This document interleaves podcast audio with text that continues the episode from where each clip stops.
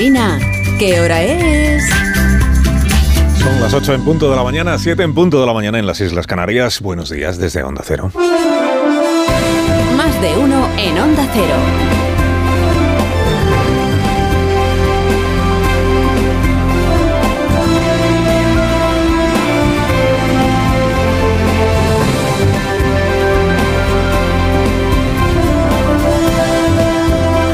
Están? Bienvenidos a una nueva mañana de radio. Estamos estrenando el 8 de enero ya del año 2024, que es lunes. Es el día del regreso a los hábitos, no a los hábitos religiosos, sino a los hábitos laborales, a los hábitos escolares, a los hábitos del tráfico, sobre todo en las grandes ciudades y en este día pues que ha empezado muy frío en el interior de la península. Muy, muy frío. Se acabó lo que se daba. Las navidades son historia y encaramos el primer trimestre de 2024 con la vista puesta ya en la Semana Santa como destino, ¿no? próxima meta volante a finales del mes de marzo. Ánimo a todos los escolares que hoy tienen que madrugar de nuevo. Ánimo a los padres y a las madres que van a, llorar afligidos la ausencia de sus críos en casa, pues nada les emociona más que tenerlos todo el día ahí. Ánimo a los trabajadores que sufran el síndrome del desarraigo, porque no hay raíz más firme que la libranza para un trabajador y ánimo, en fin, a sus señorías parlamentarias, que tienen por delante una semana verdaderamente agotadora. Fíjate que la agenda del Congreso de los Diputados recoge que, por ejemplo, hoy lunes, eh, bueno, hoy no hay nada en la, en la agenda, el regreso suave, digamos. Eh, mañana se reúne la mesa del Congreso un ratito y luego ya el, el miércoles sí, el miércoles hay pleno. El miércoles ahí sí hay que ir a votar. A votar como titanes que si las enmiendas a la totalidad de la amnistía, que si los decretos que presenta el gobierno. Luego ya jueves y viernes descansan porque porque no hay... Bueno, puede, puede parecer poco trajín esto del miércoles solo en toda la semana, pero, pero teniendo en cuenta que el hábito parlamentario es que todo enero se deja pasar prácticamente sin actividad, sin, sin variar el agua, diríamos. ¿eh?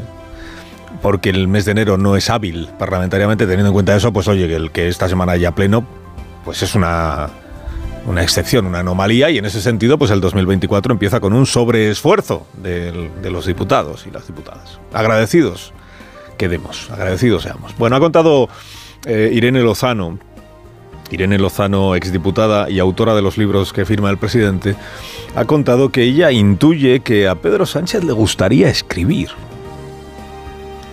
Se entiende que le gustaría escribir él los libros que luego firma él, ¿no?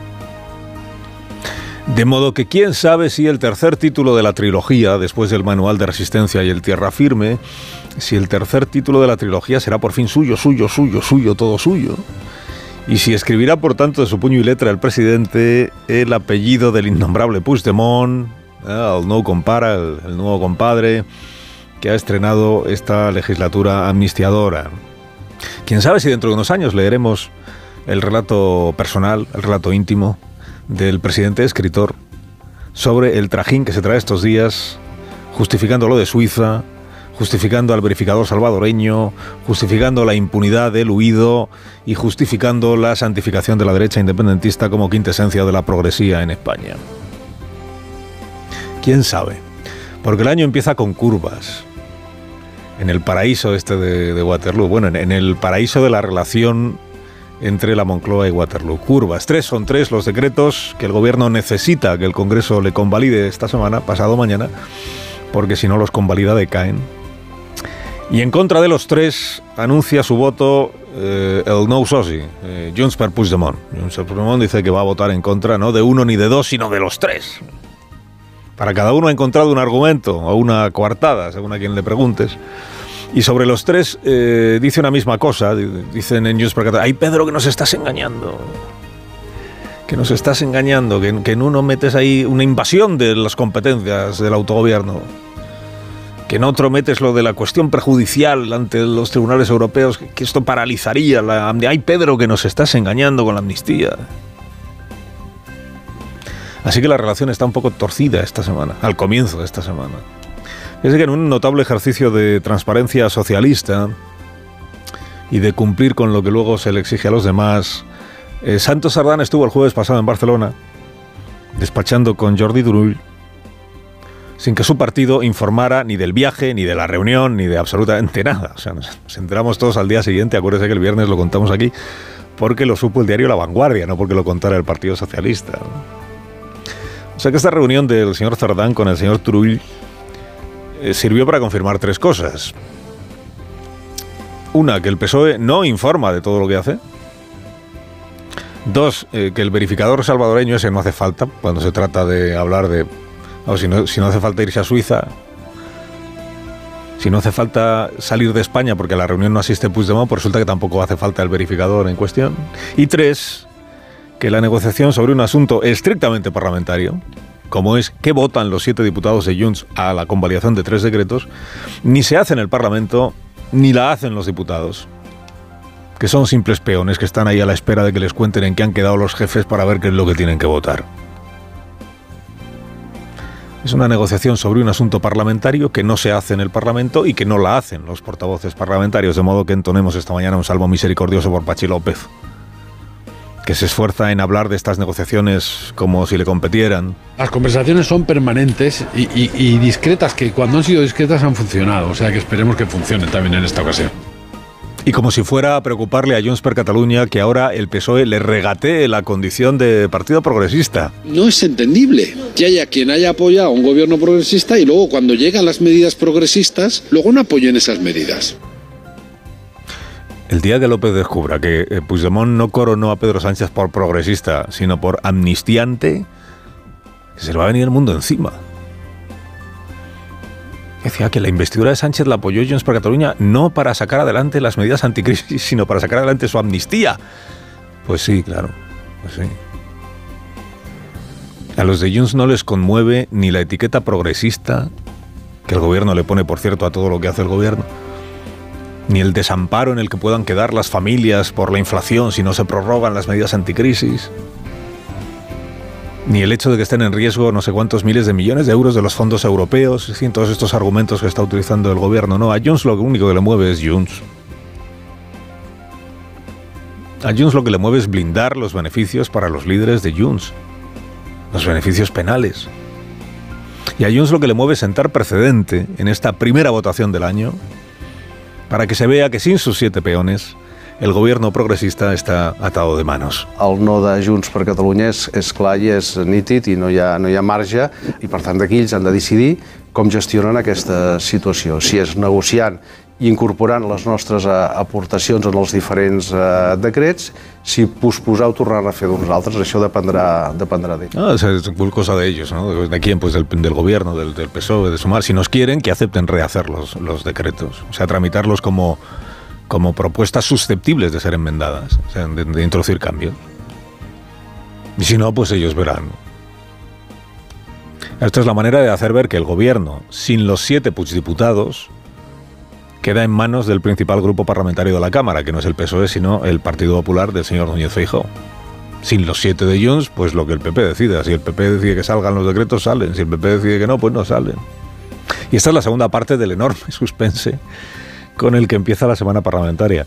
Claro, la cuestión es, si Puigdemont persevera en su no es, no es, no, pues son tres no es, no es, no es, no. Entonces negociará el Partido Socialista con el malvado Feijó, desleal a la Constitución, tibio en su condena a la quedada ultra de Nochevieja. El país confirmó ayer que así será. Bueno, no. Eh, eh, no dijo que el, que el gobierno vaya a negociar con el PP, dijo que va a presionar al PP. Con Puigdemont se negocia y con Junqueras también, pero al PP se le presiona. Decía la información, apretará al líder del PP con las consecuencias económicas que tendría para los ciudadanos la caída del escudo social y con el efecto en las comunidades autónomas de no recibir la nueva entrega de fondos europeos. Me feijó, ríndete. De solo estamos a 8 de enero, no han pasado ni dos meses de la investidura y ya resuena la frase aquella que le dijo Feijó a Pedro Sánchez en el Congreso de los Diputados. Señor Sánchez, cuando el independentismo le falle, cuando hasta usted le supere la legislatura y ocurrirá, no me busque. No me busque. A ver, tampoco es que tenga que buscarle mucho, porque ya se encontraron ambos en la Moncloa el día de la lotería de Navidad. No solo es probable que hoy o mañana el, gobierno acabe buscando a Feijó, sino que es probable que aunque le busque no lo encuentre, porque fíjese lo que ha ocurrido con este asunto de ¿y el PP que votará? La... Feijó el, el viernes pasado en una entrevista que publicó el debate, Feijóo adelantó cuáles son sus condiciones para pactar la aprobación de las medidas anticrisis del gobierno. Decía Feijóo, si hay voluntad de pacto, esto se pacta inmediatamente. ¿Cómo? Eh, tramitamos los decretos como proyectos de ley para que se puedan ahí meter enmiendas y el PSOE me acepta tres enmiendas, tres, tres cuestiones. Eh, rebaja del IRPF para rentas menores de 40.000 euros anuales, rebaja del IVA para la carne, el pescado y las conservas, mantenimiento del IVA del gas y la electricidad en el 5% en lugar de subirlo al 10%. Y ya está, estas son mis condiciones.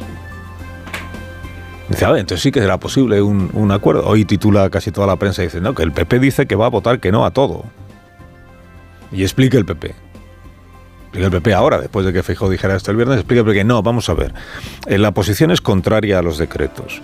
En, en el mejor de los casos para el gobierno podríamos ver de abstenernos en el asunto de las medidas anticrisis, abstenernos solo en ese decreto y solo si se aceptan estas tres condiciones o estas tres enmiendas que plantea Feijóo. Si no, no. Y en los otros, nada, en el de las medidas judiciales ni de broma. ¿eh? ¿Por qué? Porque tenemos una objeción principal que es la manera en la que el gobierno gobierna por decreto.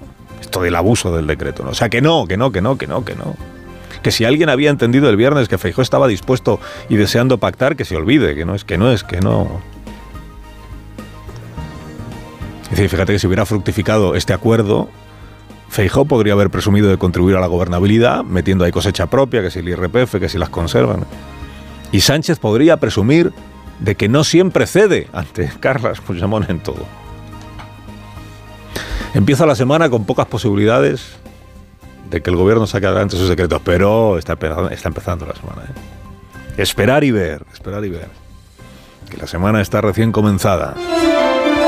Carlos Alsina en Onda Cero.